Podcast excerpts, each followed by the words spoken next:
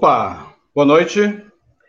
Bom, boa hoje, noite. É, hoje é terça-feira, dia 5 de janeiro de 2001, segundo dia útil do ano. Estamos começando mais uma live da Chapa 2, a Chapa 2 que concorre às eleições do Sindicato dos Trabalhadores dos Correios.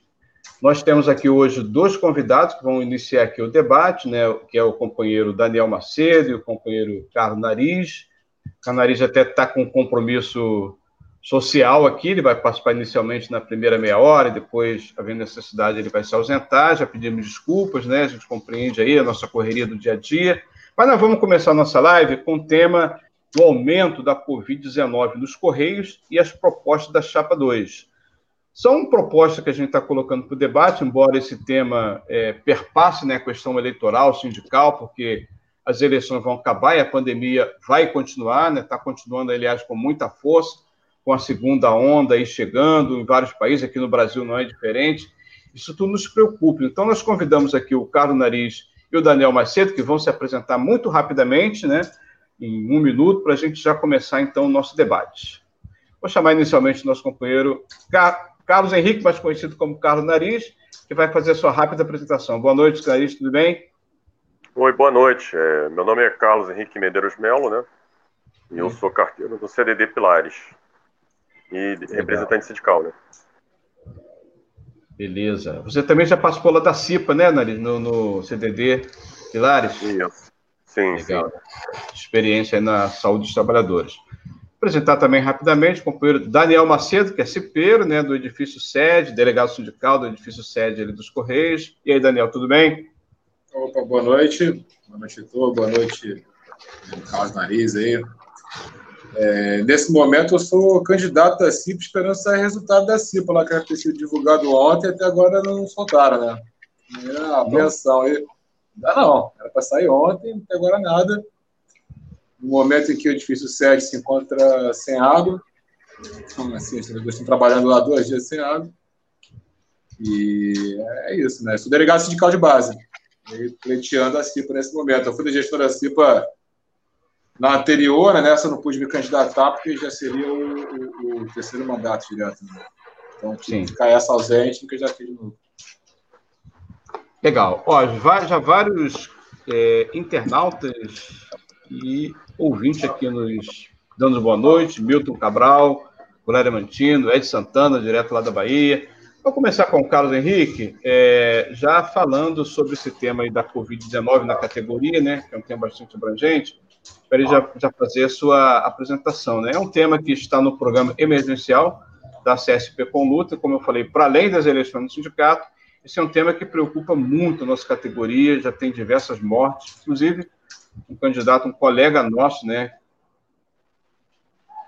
VFC, 15 dias atrás, né, vários colegas de trabalho sendo infectados, várias mortes aqui no Rio de Janeiro, no Brasil inteiro, e a empresa não é, informa né, para a categoria qual é o número de mortes de infectados. Carlos Henrique, é contigo. Pode começar então esse, esse debate falando com nossos ouvintes, com nossos internautas. Contigo, a palavra é sua. É, boa noite a todos. É, esse é um tema muito preocupante, porque o que acontece? A nossa empresa ela segue uma política nacional, né? E a gente vê que no Brasil a situação está complicada, né? A gente já tem em torno aí de quase 197 mil pessoas mortas por Covid, né? E não diferente disso acontece nas empresas públicas, né? principalmente aquelas que têm contato direto com a população, né? É, e no Correio a gente viu que no início a empresa distribuiu para os trabalhadores muito mal algumas máscaras, depois um pouquinho de álcool gel e depois mais nada, né? E até hoje luva que o decreto legislativo número 6, né, do governador. E a medida provisória 927 928 manda distribuir luva para esses trabalhadores, até agora não chegou. Assim, então, uma, a nível de política nacional, o nosso país está muito mal. Não tem vacinação, não tem nenhum,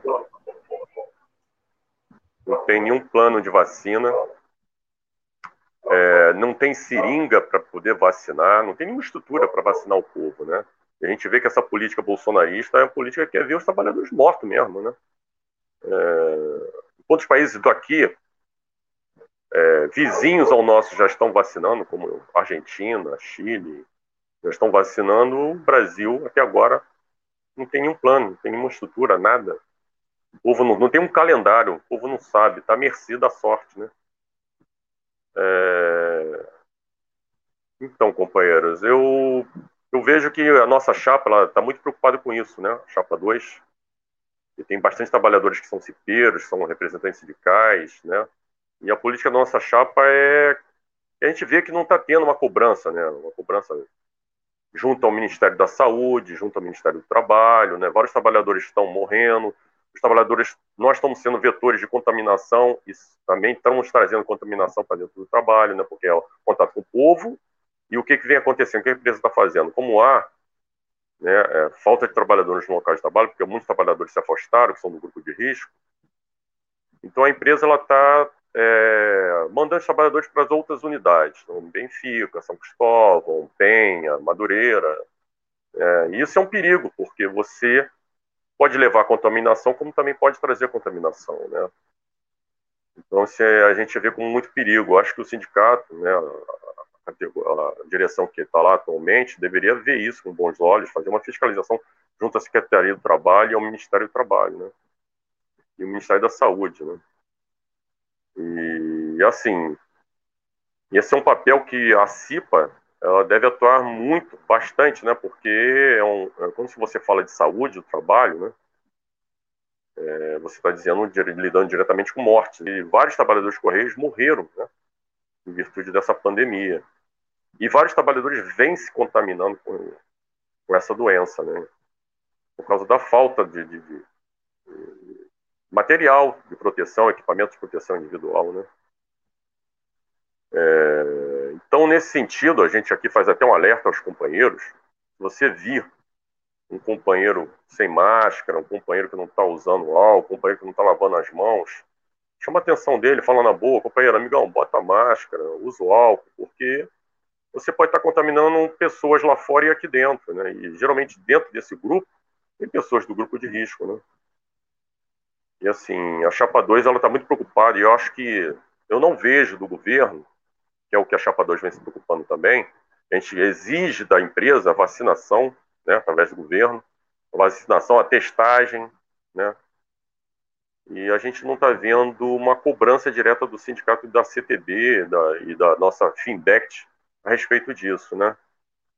É necessário uma testagem, é necessário a vacinação o mais rápido possível, e nós trabalhadores somos um elo participativo disso, né? A gente tem que, a Chapa 2 até tem uma proposta, a gente é, formar uma estrutura de luta para cobrar isso do governo, cobrar da empresa, né? cobrar do nosso sindicato, né? que os trabalhadores têm direito à testagem, têm direito a, a, a, se afastar quando apresentar né, a falta de paladar, febre, dor no corpo, né? E às vezes o companheiro já está doente, já está contaminando outras pessoas no local de trabalho e fica aquele negócio, ah, cadê o atestado? O atestado nunca aparece e não afasta o trabalhador e outras pessoas venham a se contaminar. E isso é muito perigoso. E aqui no Brasil a gente já tem um total de 197 mil pessoas contaminadas.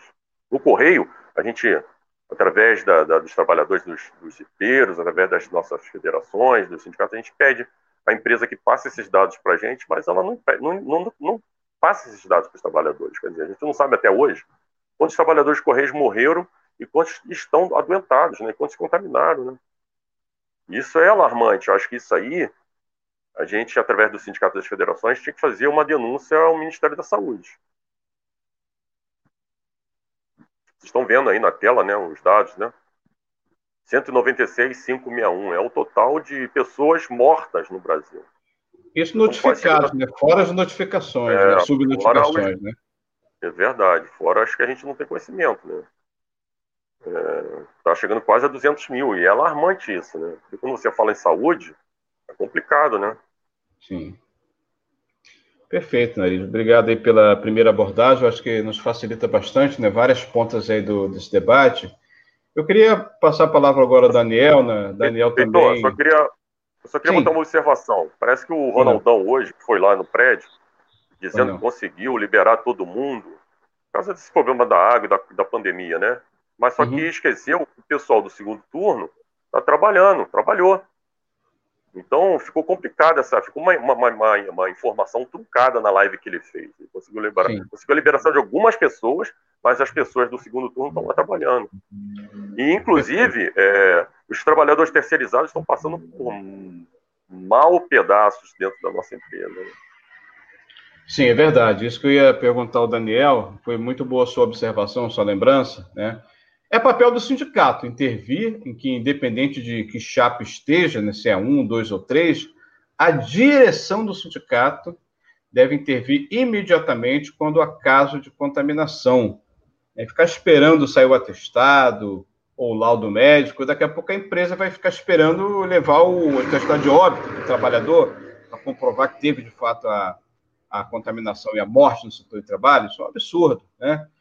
Daniel, você esteve é, à frente aí da CIPA, da luta também dos trabalhadores, desde antes da greve, né? nós estivemos ali em Benfica, e ali teve contaminação de vários e vários trabalhadores e trabalhadoras terceirizados que levavam atestados médicos, não eram aceitos é, pela empresa. Quando eram aceitos, eram descontados o salário dos trabalhadores e eles eram obrigados a trabalhar, mesmo doentes, para não ter seu salário descontado. Uma situação assim totalmente absurda, né? uma estado de calamidade, é, uma atitude genocida que a política do governo colabora né, para isso, né, para que os patrões explorem cada vez mais, suguem né, a vida dos trabalhadores em nome do lucro. Né?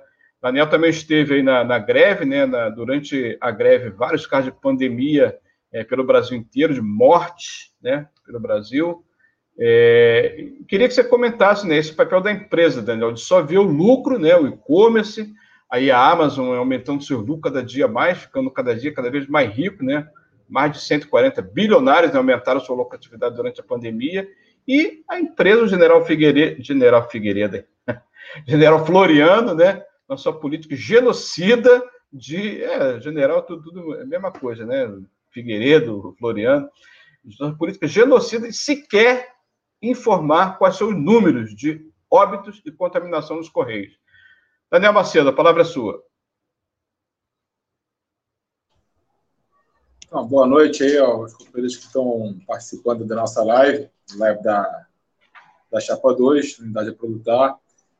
É, acho que esse é um tema que no mundo inteiro é um dos maiores dramas da história da humanidade. Né? No Brasil, isso ainda é multiplicado várias vezes por uma política ainda mais genocida do nosso governo, e nos Correios nós temos um exemplo é, emblemático do que a política genocida do governo Bolsonaro. Né? É, primeiramente, coloca um general genocida que participou de, que participou de diversos assassinatos dentro da ocupação militar no Haiti para ser presidente dos Correios. E dele a gente não podia esperar coisa muito diferente. Né? Estamos vendo a situação dos Correios é dramática. Né? É uma categoria que é tida como essencial, que, e, e, e nós vemos os companheiros na rua é, entregando panela de pressão, chip de celular, é, entregando todo tipo de bugiganga eletroeletrônica e colocando sua vida em risco para isso, né? O aumento do e-commerce lá em cima, o Correio é, prevendo faturar mais de um bilhão esse ano, e a situação de os trabalhadores estão viraram viraram estão nesse joguete aí, né? Estão sendo empurrados à, própria sorte, né? É, você tem um, tem um setor que está é, que, que tá afastado é, com habitação, seja diretamente grupo de risco. Agora, ainda assim, o que nós vemos é que no, no momento que estava sendo realizada a greve, já tinham mais de 130 mortes. Essa greve, nós estamos discutindo coisa de três, quatro meses atrás. A tendência nós temos no Correio hoje, já chegamos a 200 mortes de trabalhadores de Correio. É mais ou menos para cada mil, mil pessoas que morrem no Brasil, uma do Correio. É essa a situação. É um drama muito grande. A situação de terceirizados, então, é pior ainda. Né? Estamos lá completando é, 10 anos esse concurso público no Correio, agora 2021. É, é uma empresa que escolheu absorver via terceirização, via precarização, os trabalhadores desde 2011, quando liberou as terceirizações do serviço do serviço FII, né, nos carteiros terceirizados, ATPs terceirizados, e Benfica é um exemplo disso, né? Nós tivemos contato com companheiros terceirizados aí que relataram condições absurdas, né? é, desde os acidentes de trabalho não registrados, companheiros com lesão de acidente de trabalho, mas nesse caso da pandemia, com uma situação gravíssima, né, que é de companheiros que, que, que estavam contaminados com, com, com coronavírus e iam com atestado médico, apresentavam a chefia e esse atestado era recusado, né? ou seja, os trabalhadores trabalhavam contaminados, ou seja, expondo ainda mais a sua própria saúde e colocando sob risco a saúde de diversos colegas, né? diversos companheiros terceirizados e não terceirizados. Né?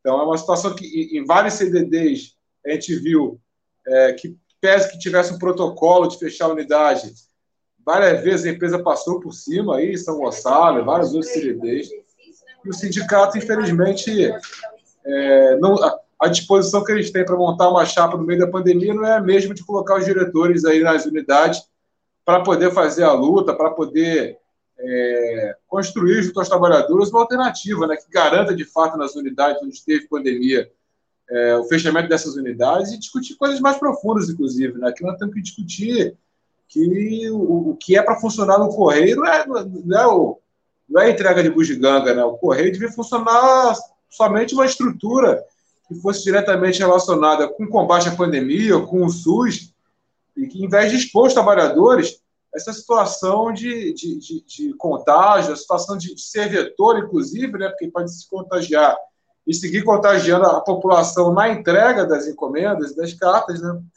Mas não é isso que a gente vê. O que a gente vê é que para a direção de correio só vale o lucro, né? só vale é, só vale o lucro e só vale essa transformação que eles querem fazer para privatizar o correio, né?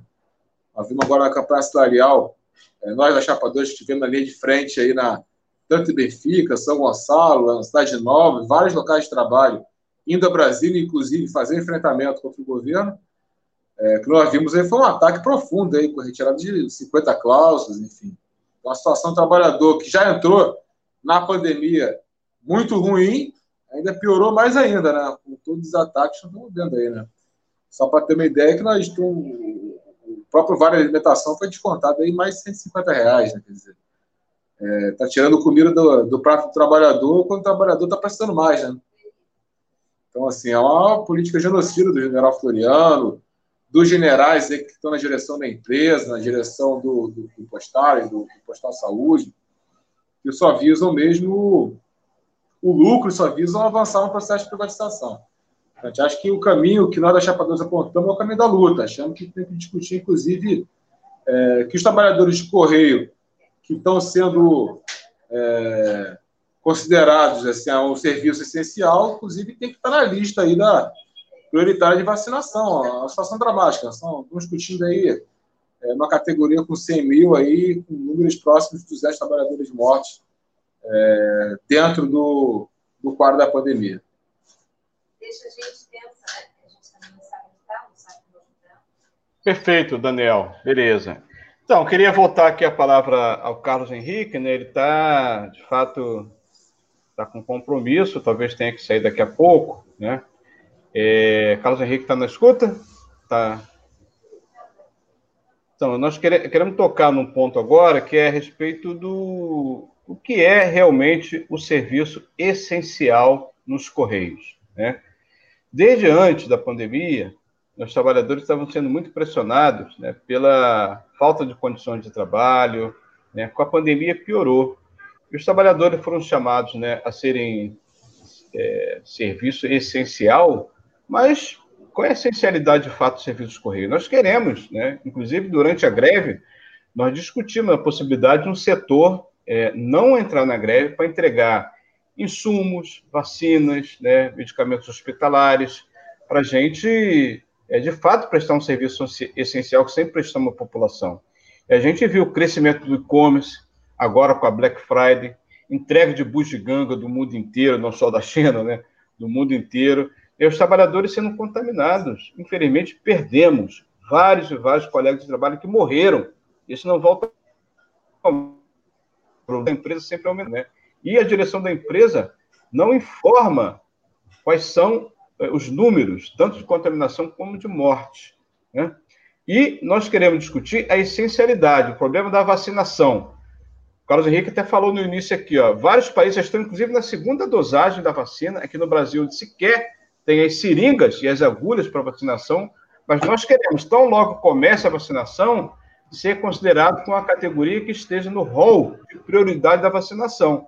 Óbvio, nós defendemos vacinação geral, para todo mundo.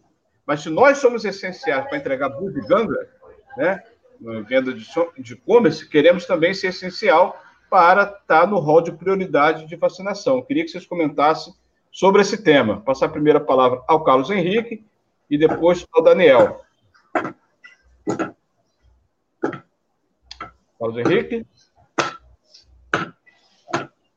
Daniel, então, o Carlos Henrique deve estar com a conexão. Vamos lá, vamos lá. Comentar. Vamos lá. Não, então, é, é, é essa questão. Né? O, o Correio ele é, uma, ele é, uma, empresa que nós passamos aí muitos anos é, sendo atacados, dizendo que, é, que é uma empresa que era é, obsoleta, que mais não sei o quê, papai, um monte de coisa que foi dito no sentido de desmoralizar os funcionários ou a própria empresa para poder avançar na privatização. Agora, no meio da pandemia, aliás, já no início dela, é, o, o, governo, ele, alegando que o correio é um serviço essencial, e realmente é um serviço essencial, ele está obrigando 100 mil trabalhadores, é, grande parte deles, a estar tá fazendo serviço que não é só o serviço essencial. O serviço do correio, que era para estar tá funcionando, era o serviço ligado ao combate à pandemia, era o serviço ligado ao SUS, ligado à Fiocruz, era para estar agora, se o governo Bolsonaro não fosse um genocida e tivesse priorizado a compra de vacina, de seringa, fazendo parte da logística desse processo. Era, é, é, é aí que devia estar localizado os Correios e, e com um quadro de funcionários muito mais reduzido que é o quadro que funciona hoje. Certo? É... Agora, o que nós vemos não é isso, não. O que nós vemos é que a empresa é, com o aumento brutal do e-commerce que está tá acontecendo no mundo todo com a pandemia, as pessoas em casa, né, muitas compras de internet, os Correios escolheu por, priorizar o lucro, né? Por priorizar o lucro e colocar os funcionários aí expostos à, é, à pandemia, podendo contagiar outras pessoas e se contagiar também, né? Isso aí em nome de um lucro gigantesco e que de uma empresa em que o plano do governo é entregar.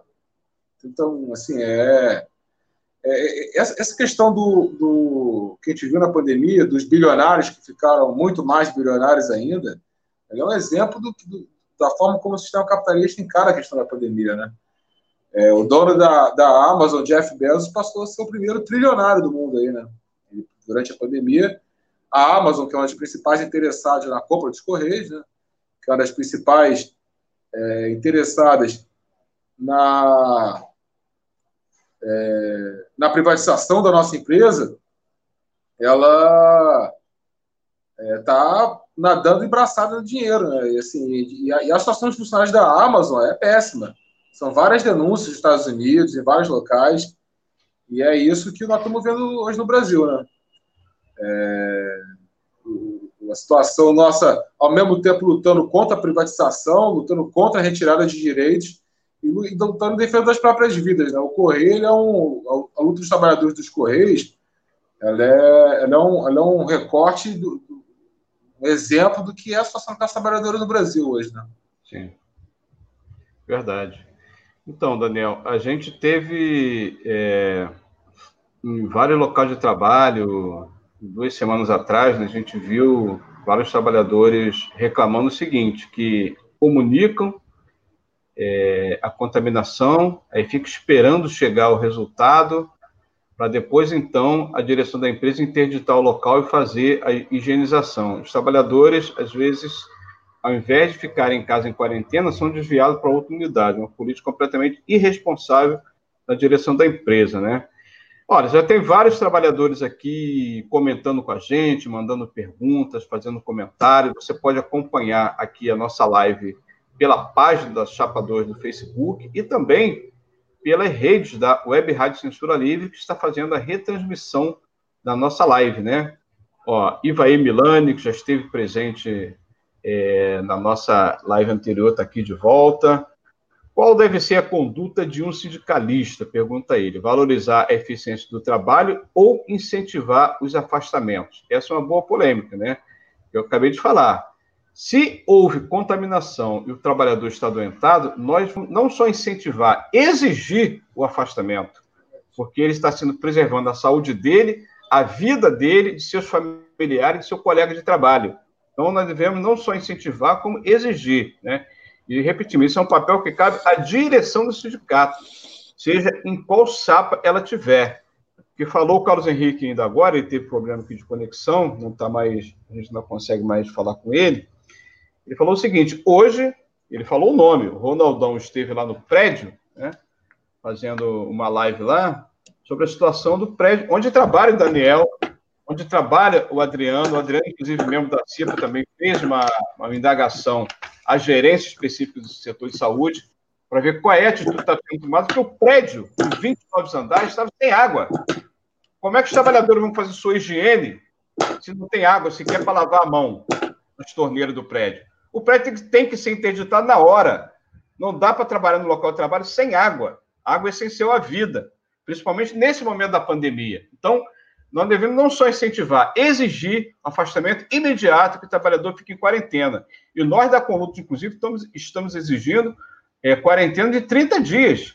Quarentena de 14 dias, quando chega o atestado ou é, o laudo do setor de trabalho, o trabalhador já está há mais de duas semanas infectado, infectando mais outros colegas de trabalho, e a população está indo no setor de trabalho buscar encomenda. Nós temos uma foto aqui para mostrar a população em frente ao CDD São Gonçalo, onde nesse momento tem contaminação e o CDD não está fechado.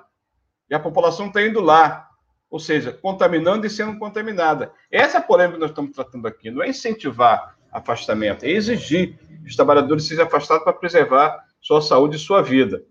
Adriano comenta aqui também, ó, a chapa 2 defende a atuação unificada entre delegado sindical e cipeiro. É isso mesmo.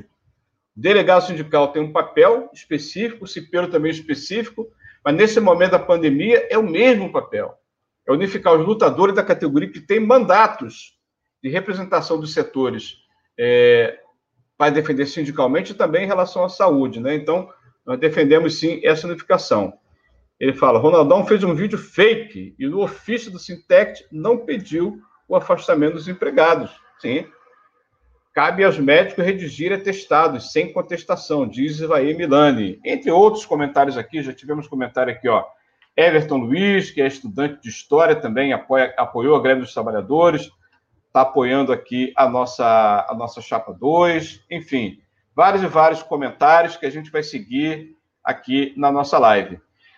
É, Daniel, é, sobre o tema aí da vacina em geral, né?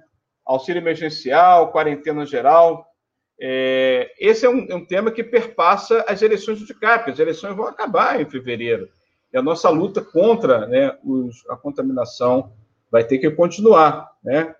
Então, eu queria que você abordasse mais especificamente esse tema aí da, da vacinação geral, da testagem em massa, que seja qual for o resultado eleitoral, a gente vai é, meter o peito no pé da direção da empresa, é, me deu pé no peito da direção da empresa, do governo, em relação a esse, essa, essa grave situação que nós vivemos.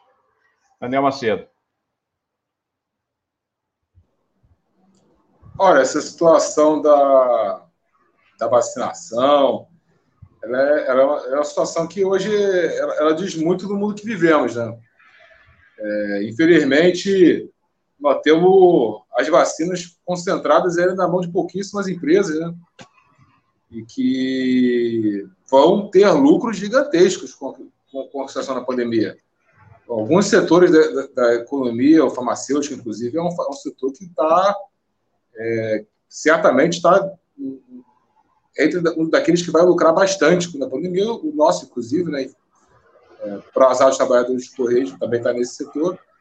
E, assim, o, o a, a, nossa defesa, nós, nós achamos que nós montamos uma chapa para eleição do sindicato, porque achamos que a atual direção do sindicato já se mostrou que não é coerente com outros trabalhadores.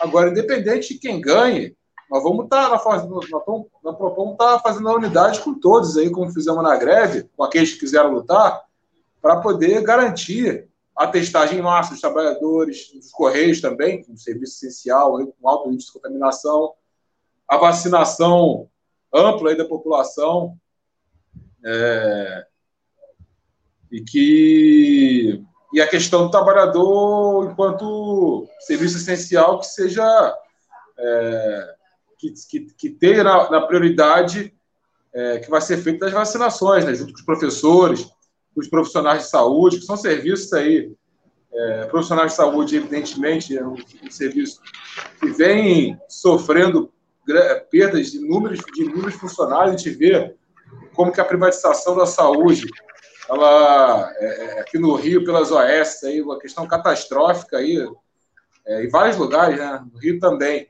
com as péssimas situações dos hospitais. Hoje de manhã mesmo tinha uma matéria na televisão falando da quantidade de leitos aí que estão que estão parados né? no meio da pandemia e, e, nem os leitos dos hospitais federais é, públicos, né, atualmente, é, estão todos disponíveis. Né? O, o, o, governo ele não ele deveria fazer um concurso para absorver os profissionais de saúde, trazer para o serviço público federal, né?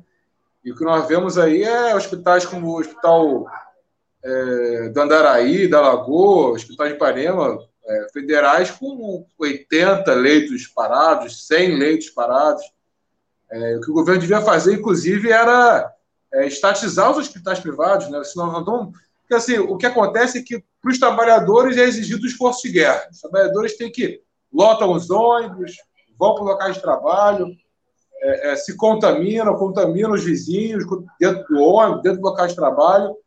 É, vendo, inclusive, que é, é, evidente que a política do Bolsonaro é uma política mais genocida que a dos demais, né? Mas os governadores não garantiram quarentena, nem, nem, o, o, o, o do PSDB, nem do PT, nem do PCdoB, não garantiram quarentena. Os trabalhadores, em boa parte, foram trabalhar. Inclusive, a gente viu o exemplo lá do, do Maranhão, que é dirigido pelo PCdoB, que, o, que, que colocou dentro de serviços essenciais empregadas domésticas, né, para poder é, é, é, trabalhar para a elite maranhense. Sim. Quer dizer, essa é a realidade que a gente vive no nosso país.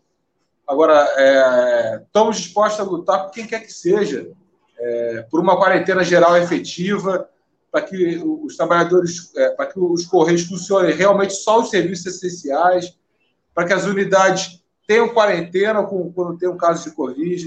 Eu trabalhei em CDD Irajá, que foi um CDD com vários casos de contaminação, um companheiro que é, teve aí na UTI, entendeu?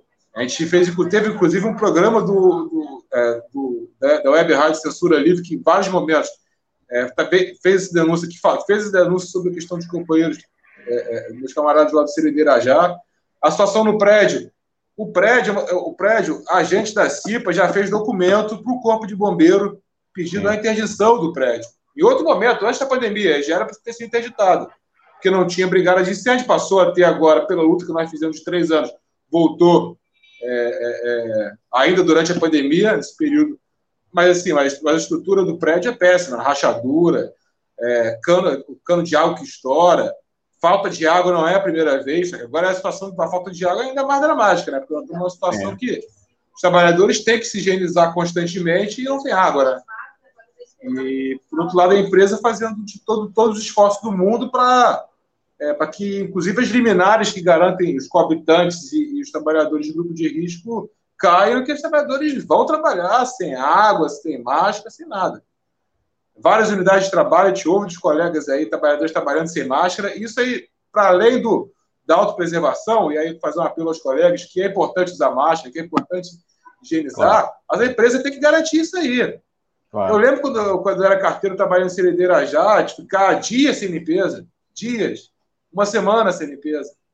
Isso não é por causa dos trabalhadores, isso aí era a política da empresa mesmo, deixava de trabalhar no lixo. Enquanto isso, a exploração aumentava, as dobras aumentavam e continua aumentando, né? A situação está. Sem dúvida, Daniel. É, você tocou num tema muito importante, que é o tema da, dos trabalhadores que estão em coabitação, né? É, a empresa, pela política aí da, da OMS, inclusive, ela foi pressionada a que os trabalhadores se afastassem do seu setor de trabalho, aqueles com doenças crônicas, aqueles com mais de 60 anos são mais vulneráveis a contaminações, e também né, os trabalhadores que coabitam com pessoas nessas condições, inclusive com filhos menores, né, em idades escolares, é, aqueles trabalhadores também tinham esse direito de se afastarem do setor né, de trabalho altamente contaminado. É... E essa semana nós tivemos aí a notícia que a ministra-chefe né, do TST, a presidente, aliás, é... derrubou essa decisão, né, exigindo que os trabalhadores voltem aos seus setores de trabalho, mesmo com a onda de pandemia é, aumentando, aumentando aqui gravemente. Desculpa, a ministra do chefe do TST, que fez essa decisão. O STF né, também fez uma, uma, uma decisão voltando é, essa situação, inclusive o Estado do Rio de Janeiro também, com a decisão do governador de plantão aí, é, mantendo o estado de calamidade. Né? É uma contradição, uma guerra né, jurídica entre os poderes, mas quem se ferra mesmo são os de baixo, são os trabalhadores que estão aí, o ônibus lotado, né?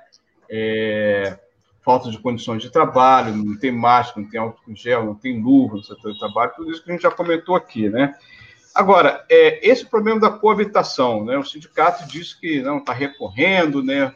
Fazer recurso, mas a nossa orientação é o seguinte: se há uma exigência a voltar ao trabalho, os trabalhadores têm que voltar. Agora, o sindicato tem que continuar lutando para que aquele que estava em coabitação com pessoas de alto risco voltem à condição de coabitante. Não é um privilégio, isso é um direito que deve ser mantido, né? Que os trabalhadores preservem a sua vida e de seus familiares. Mas a direção da empresa não está nem aí. Você falava é, do ato aí no edifício sede, né? Que nós, é, nós inclusive participamos desde antes da greve, né? Fizemos um ato aí na questão da situação da, é, do edifício e fizemos uma manifestação com carro de som, estava eu, você, Adriano, outros companheiros, né? é, aí, tem, tem, faixa, tem imagem, e a direção do sindicato agora, nesse programa, fala assim, onde estava a oposição é, é, durante, durante a greve? Né? Nós estávamos na greve. Né? Daniel, inclusive, teve na caravana a Brasília, pegou mais de 20 horas para ir, mais de 20 horas para voltar, de ônibus, no momento da pandemia, né? e eles perguntam onde a gente estava. Quando acabou a greve, eu participei, inclusive, de uma reunião da direção das centrais, e um dos dirigentes da central falou assim: pô, Heitor, está sumido? Estava tá, sumido, estava numa greve, estava sumido numa greve de 35 dias. Né? Então, onde estava a oposição, os companheiros da Chapador no momento da, da greve? É, Daniel, vamos lembrar aqui alguns fatos para a categoria, para os trabalhadores conheceram onde nós estávamos. Pode falar, por favor. Olha, nós, durante a greve, estava fazendo muito piquete. Estavam, evidentemente, com a proteção, álcool gel, máscara, tudo que é necessário, mas nós fizemos um ato é, no CLD Botafogo, na agência Largo Machado, fizemos um ato no edifício 7, inclusive sendo, sendo atacados ora pela polícia, ora pelo, pelos Sim. bolsonaristas da região ali, né? É, fomos impedidos pela polícia de fazer ato, mesmo assim fizemos. É, fizemos um ato nas barcas, fizemos um ato no Seria São Gonçalo, em, algum, em outras unidades de São Gonçalo, como Seria Alcântara também.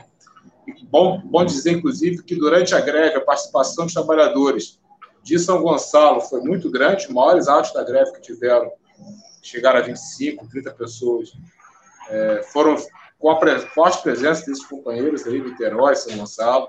Tivemos presente nas atividades que o sindicato convocou, porque nós, apesar de ser uma oposição, nós queremos lutar e vamos lutar com quem quiser. É, então, quando teve a, a, a, carreata de Nova Iguaçu, nós estivemos, quando teve a carreata da cidade, nós estivemos.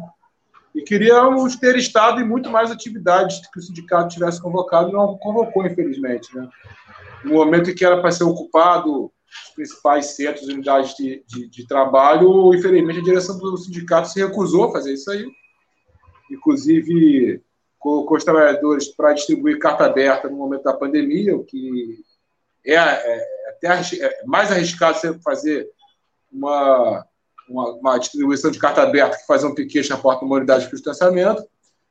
E a direção do sindicato, mais uma vez, se omitiu. Né? Para completar, o dia, na ocupação brasileira, dia 21 de outubro, a direção do sindicato atacou os trabalhadores que foram fez uma assembleia no dia da, no dia da ocupação e acabaram com a greve com os trabalhadores em curso. Os trabalhadores ali voltando de Brasília, no ônibus, né? E tendo que voltar e já assumir os postos no local de trabalho, porque teve uma assembleia em que, inclusive, foi disputada, apesar das, dificuldades todas de fazer a disputa na Assembleia, é, teve bastante voto e a gente queria que, a gente pelo menos garantisse a greve, que os trabalhadores estavam voltando, né? E voltassem fica mais trabalhadores do país, né? Mas infelizmente o, o, o, a disposição que a direção do sindicato não teve para fazer uma greve forte ela foi, uma, foi gigante para poder acabar com a greve, né? É, rapidamente, assim, no, estalar de Deus ali, que essa é a primeira oportunidade, ainda com o pessoal lutando, fazendo luta, indo para Brasília e sendo atacado pela direção do sindicato, eles acabaram com a greve, né? Então, assim, é, nós temos, infelizmente, hoje, trabalhadores, para lutar, eles têm que se enfrentar com a direção do sindicato. Que nós da Chapa 2 queremos ter um sindicato que ajude o trabalhador a lutar, que organize a luta do trabalhador, que esteja na linha de frente, que esteja organizando a luta nas unidades, que esteja junto com os delegados sindicais, com os cipeiros, interagindo com os companheiros, reunindo esses companheiros com mais frequência, deslocando o, o, o centro das decisões daquela cúpula de, cúpula de diretores e sindicatos que a gente sabe que manda na nossa direção, ali que são os dois, três ali, presidente, tesoureiro, que fazem tudo, mandam em tudo, e, e trazer essa, é, é, esse espaço da decisão para a base da categoria. Sim. Nós queremos botar os delegados sindicais, cipeiros, ativistas de base para dirigir, dirigir o sindicato e queremos estar junto na luta, impulsionar a luta e, e, e seguir essa batalha. Com certeza. A eleição do sindicato vai acabar e a nossa luta vai continuar. Né? Com Dentro certeza. ou fora da direção do sindicato, poderão contar com os militantes aguerridos da CSP com lutas. Fazer um rápido intervalo antes de ir para o próximo bloco, Daniel. É uma pena que o companheiro Carlos Henrique, enfim, infelizmente, é, caiu a conexão dele, a gente não está conseguindo é, restabelecer aqui de volta. Né, ele vai participar de uma próxima live, com certeza, né? Já pedimos aqui desculpa, né? O Daniel está praticamente sozinho aqui na live, mas está dominando bem, né?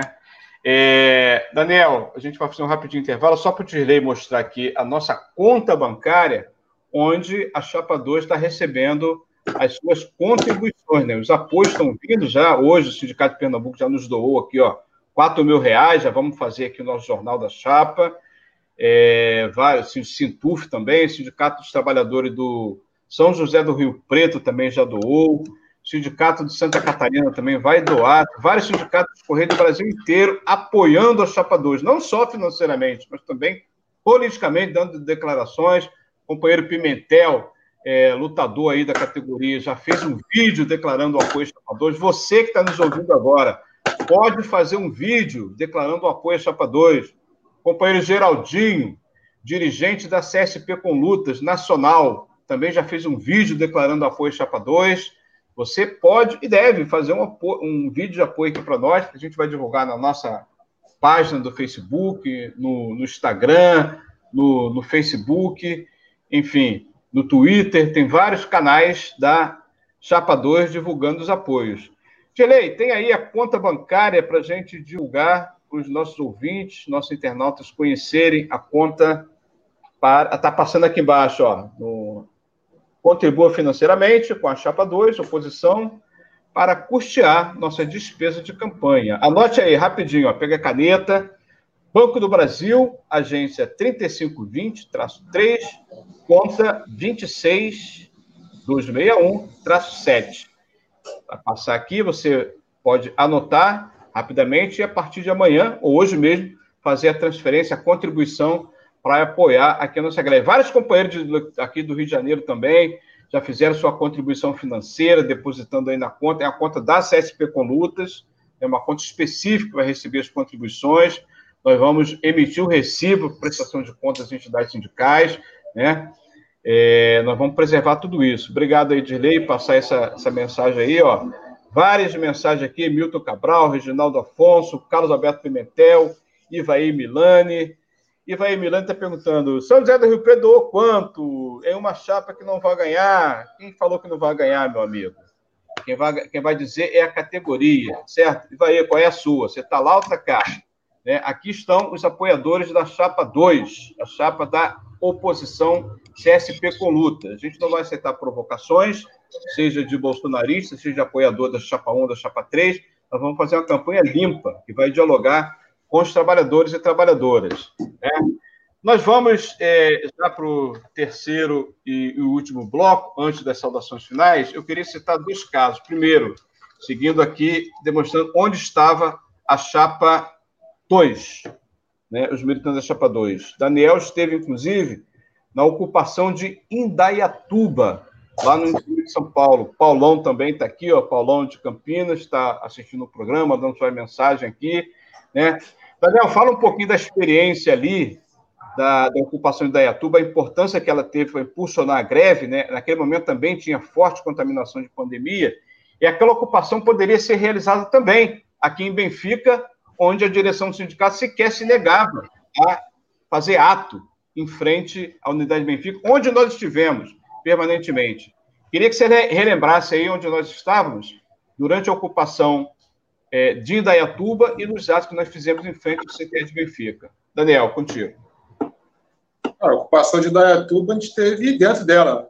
Teve desde o começo vários companheiros que já que são de Campinas, São Paulo, militantes da CSP com luta, estavam nesse momento em unidade de ação é, com as direções sindicais movimentos que estiveram na ocupação.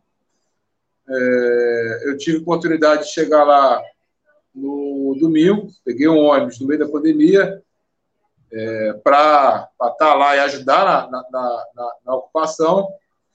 E no próprio domingo nós tivemos o, o choque de São Paulo do Dória, né, fazendo a, o ataque à ocupação. É um centro de distribuição muito importante do interior de São Paulo, ele tem um peso grande. Foi uma ocupação muito importante. É, nos marcos de quatro ocupações, cinco ocupações que tiveram durante a greve, teve ocupação Paraná, Brasília, Salvador, foi uma greve muito radicalizada. Mostrou qual o caminho, nós achamos que esse é o caminho. O caminho é, da luta que nós tivemos na linha de frente da greve, esse é o caminho que a gente acha que tem que ser feito no Rio de Janeiro. É, nós da Chapa 2, se estivéssemos no Rio de Janeiro, com certeza estaríamos funcionando ações radicalizadas com esse perfil, por exemplo, em Benfica, né, que é um grande centro é, é, é da, operacional dos Correios, que deveria ter sido ocupado, deveria ter sido tido mais presença do sindicato é, na porta de Benfica. Nós fizemos, fizemos atos é, na porta de Benfica, enquanto oposição, e, e só faltou a direção do sindicato. Se a direção do sindicato tivesse chamado um ato unificado na porta de Benfica, certamente essa ocupação teria, sido, teria acontecido. E, e companheiros, é, é, é, importante que se diga que essa eleição e, e, a, a, direção do Sindicato do Rio é, ser uma direção consequente tem peso nacional. Ela define situações de toda a luta da classe trabalhadora de Correios. É, por isso, estamos vendo aí o aporte de sindicatos de outros estados, que são co-irmãos aí nossos dentro da CSP com lutas, na nossa luta dos trabalhadores de Correio, estiveram na greve, estiveram na Brasília, e que sabem que é muito importante que tenha uma direção consequente, a direção na, à frente do Sindicato do Rio de Janeiro. Define, define os cenários da luta de classe, é, é, é define muita coisa isso aí. Por isso que, por isso, por isso que cresce o apoio nacional à Chapa 2, achamos que é sim possível mudar a direção do sindicato. A eleição, a gente só vai saber o resultado quando abrir as urnas aí. Achamos que, inclusive, é necessário toda a lisura possível nesse processo, que seja garantido, que tenha todas as garantias para as chapas de oposição acompanhem esse processo. É um processo, uma parte dele vai ser virtual também. Então, assim, é importante que o conjunto do movimento sindical acompanhe isso de perto. A greve de Correios foi a maior, foi a maior greve de trabalhadores do, do, do ano de, de 2020. Foi um exemplo de luta aí. Até porque a nossa luta de Correio não é só de Correio. É, nós temos é, várias estatais na mira da, da privatização do governo Bolsonaro. Nós temos serviço público todo ameaçado com a reforma administrativa. Achamos, inclusive, que o sindicato do Rio de Janeiro tem que tá, tem que ser co-irmão dos sindicatos das diversas categorias que querem lutar, que querem fazer a luta para derrotar o Bolsonaro, querem fazer a luta para derrotar a reforma administrativa que visa destruir o serviço, o, serviço público. Tem que ser uma luta, é, ter o sindicato a serviço da luta contra todas as privatizações, contra todo esse pacote de moldagem. Estamos vendo a Petrobras na, na, na, na, na, alça de mira, Eletrobras, Correios, são vários estatais, serviços estratégicos para o nosso país e que podem estar sendo entregues para pessoas como o Jeff Bezos, né, dono da Amazon. Né? Para vir aqui arrebentar de lucro é, tirar o serviço de milhões de pessoas, porque esses setores só se interessam pelo lucro, eles não se interessam se o Correio vai estar entregando carta no, no, no Brasil profundo, no interior do nosso país, se vai estar nas comunidades fazendo a, a entrega, fazendo serviço, é, entregando as cartas e encomendas, como faz hoje, né, apesar de todo, todo o cacheamento. Eu mesmo fui carteiro na periferia, em comunidade, o Correio vai lá. Quero ver se o Jeff Bezos, a Amazon vai. Não vai, né? Gente sabe disso. Então, assim, é, é, é essa, né? A nossa luta é essa. A luta de defesa do patrimônio nacional, não só dos trabalhadores de Correios, não só dos empregos dos trabalhadores de Correios, mas em defesa do patrimônio nacional da classe trabalhadora brasileira. É isso que está colocado. Achamos que a nossa luta é parte de toda essa luta que tem que ser feita para botar, inclusive, o Bolsonaro para fora. Né? Isso é, nós achamos que não dá para esperar até 2022 é, esse governo genocida aí, milhões de mortes, milhares de mortes todos os dias. É, é, é espera até 2022 para quê? Né? Para poder privatizar tudo? Estamos vendo agora a, a eleição para a Câmara dos Vereadores. Nós estamos vendo aí que é, é PT, PCdoB, que inclusive nessa eleição tem as suas chapas, estão dentro, fazem parte de chapas, né? O PCdoB é parte da chapa 1, o PT é parte da chapa 3. É, hoje eles estão costurando o apoio ao Baleia Rossi, né? O, Baleia Rossi é parte do, do, do, setor do Congresso que defende privatização, que defende é, é, é, a entrega das estatais, que defende a reforma administrativa, que está alinhado nessa política do Bolsonaro. É importante que se diga, tem setores que se dizem oposição, mas defendem um pacote de ajuste que joga sobre os ombros da classe trabalhadora, sobre as costas dos trabalhadores, toda essa crise do, é, que, tá, que nós estamos vivendo. Nós somos contra isso. E achamos que o sindicato nosso tem que seguir de frente dessa batalha. Perfeito. Vai mensagem, vários comentários aqui. O Reginaldo faz o seguinte comentário: a maior prova de traição dessa direção do Sintec TRJ foi dividir nossa categoria em duas federações. Pela unidade nacional, é Chapa 2 no Rio de Janeiro.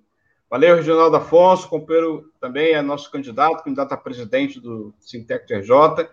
Embora nós sejamos contra o presidencialismo, nós somos a favor de uma direção colegiada. O companheiro Reginaldo é um grande lutador e nos representa aí no cargo da presidência da nossa chapa. Nós vamos passar aqui uma mensagem do companheiro Geraldinho, né, que ele gravou um vídeo em apoio à chapa, vamos ver se a gente consegue reproduzir aqui. Ele manda um recado para a chapa 2. Vamos lá, camarada Geraldinho, da direção da CSP com Lutas e da Fentect. Olá, companheiros e companheiras, eu sou Geraldinho, o diretor da Fentect e também da Executiva Nacional da CSP Lutas. Companheiros, estou gravando esse vídeo aqui para deixar aqui o meu total apoio à Chapa 2, a Chapa da CSP com oposição à direção do Sintec Rio de Janeiro quero aqui dizer, companheiros e companheiras, da importância que é o Sindicato do Rio de Janeiro para a luta da categoria, não só do Rio, mas também a nível nacional. E por isso precisamos ter uma direção à altura do que é a força da nossa categoria. Ao longo desses anos, essa direção atual só tem trazido derrotas aos trabalhadores dos Correios, tanto do Rio como também a nível nacional. Portanto, chegou a hora de mudarmos essa direção. Precisamos mudar essa direção. E para mudar, a melhor chapa é a chapa 2, a chapa da CSP com luta, a oposição à direção do Rio de Janeiro. E para isso, precisamos do apoio de todos os companheiros que votem na chapa e que ajude a fazer essa campanha nas eleições. A eleição é dia 2, 3 e 4 de fevereiro. Vamos votar em massa na chapa 2 a chapa de oposição, a chapa da CSP com luta para mudar essa direção do sindicato. Precisamos de uma direção que tenha a capacidade de unificar os trabalhadores dos Correios e a classe trabalhadora em geral.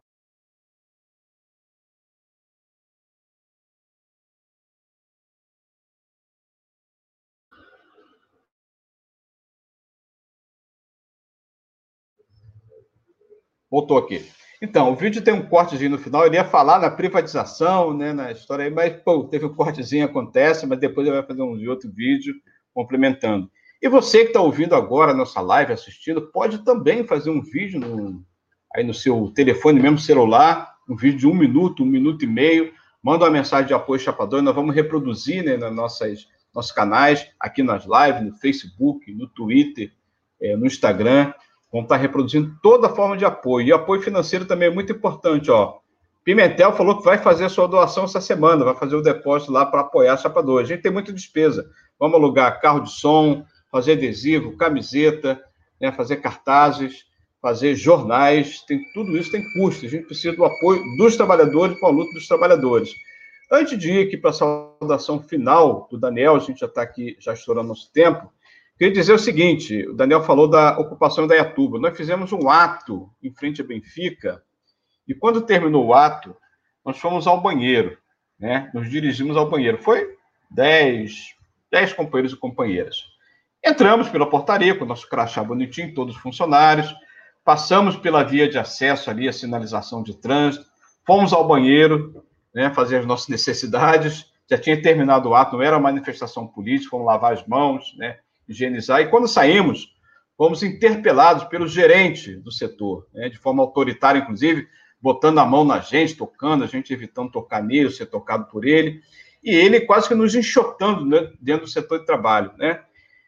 Na semana passada, três dias depois de registrar a chapa, eu fui notificado que estava sendo aberto um processo administrativo né, contra mim, citando inclusive a mim e ao companheiro, é, companheiro Adriano, como se nós tivéssemos liderado uma invasão no CTE Benfica. É um total absurdo. Nós queríamos mesmo ter feito uma ocupação do CTE Benfica, né, e faríamos como foi feito em Dayatuba, não foi essa aquela intenção, foi só ir ao banheiro. E vamos continuar fazendo, como sem interdito é, proibitório, nós vamos continuar fazendo manifestação em Benfica, queira ou não a direção do sindicato, queira ou não a assessoria jurídica do sindicato, inclusive ameaçar os trabalhadores para não fazer, nós vamos fazer, certo? Se o sindicato quiser nos apoiar, apoie. Se, não, se, se quiser se omitir, vai responder juridicamente por isso. E pode abrir o processo, general Floriano. Nós vamos responder o processo e vamos continuar na luta. Essa é a nossa disposição e vamos seguir lutando. Daniel, sua saudação final aqui, mandando uma mensagem para o nosso ouvinte, nosso internauta, nossos associados, inclusive os trabalhadores de outras categorias também. Né? Nossa mensagem aqui é geral para a nossa classe. Né? O momento, é, a eleição é um momento, a eleição vai passar e a nossa mensagem vai continuar repercutindo aí para os trabalhadores e trabalhadoras. Daniel, Daniel Macedo, a palavra é sua na sua saudação final aqui na nossa live da Chapa 2. Então, queria, em primeiro lugar, dirigir aos companheiros dos Correios a gente está passando uma situação dramática nas nossas vidas, na vida dos nossos familiares. Tivemos aí centenas de companheiros mortos, uma situação muito difícil. É, achamos que, inclusive, a forma como essa eleição do sindicato vem sendo conduzida, ela é muito ruim, porque uma assembleia para formar a comissão eleitoral ali, feita de forma presencial, inclusive, como nem era para ter sido feita, né? e assim muita divulgação no meio de uma pandemia, achando que é complicado a forma como tem sido feito e achando que muitos trabalhadores pensam, bom, eles são sindicato agora. Agora, a questão é a seguinte, companheiro, nós estamos, nós no meio de uma guerra. Uma guerra para garantir os nossos direitos, para garantir é, o Correio quanto uma empresa pública estatal, para garantir concursos públicos depois de 10 anos, para garantir que o Correio siga prestando serviço que presta em 5 mil municípios, para garantir a universalidade postal, para garantir os nossos direitos e os direitos da população. E para isso, companheiros, é fundamental ter uma direção sindical combativa, uma, direção sindical que busca a unidade o conjunto da classe trabalhadora, é, que busca a unidade que a gente viu que, inclusive, outros setores aí, até se dizem oposição, mas que, é, por exemplo, a CUT, que teve que dirige bancários, que dirige petroleiros, que não buscou essa unidade no momento da campanha salarial.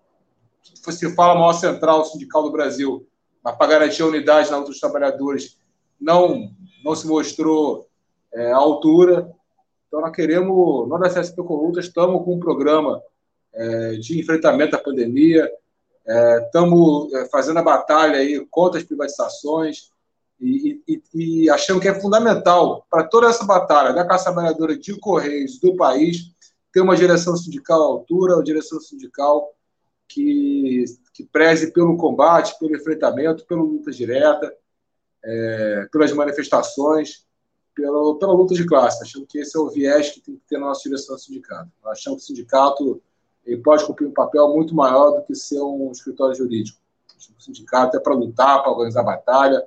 Achamos que, inclusive, o sindicato tem que mudar para muita coisa, porque esse, esses últimos anos foi feita uma série de congressos fantasmas dentro da nossa direção do sindicato, para engessar a estrutura do sindicato.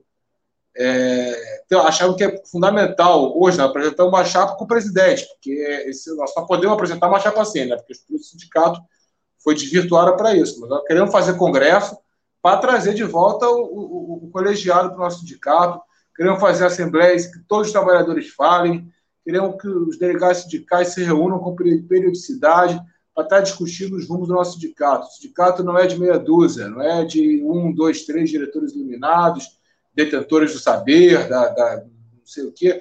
Acho que o sindicato é da categoria. As maiores lutas da história dessa categoria foram feitas pela base da categoria à frente, à frente dos processos. Achamos que tem que trazer o trabalhador de base de volta para o centro das decisões do nosso sindicato. Vai ter uma entidade de luta combativa e democrática. Beleza. Obrigadão, Daniel, pela contribuição aqui na live. Obrigado, Carlos Henrique Nariz, participou inicialmente, caiu aqui o problema de conexão. Obrigado a todos os ouvintes, todos os internautas que interagiram conosco aqui. Obrigado, companheiro Dirley Santos, que é trabalhador do CEP, está aí na operação, né, numa missão não menos importante aqui na nossa live. Obrigado a todos que comentaram, que compartilharam, aqueles que contribuíram financeiramente, politicamente. Semana que vem, na terça-feira, dia 12, estaremos de volta na terceira live da Chapa 2 e participando com todos os trabalhadores e trabalhadoras. Até semana que vem. Boa noite para todos. Valeu!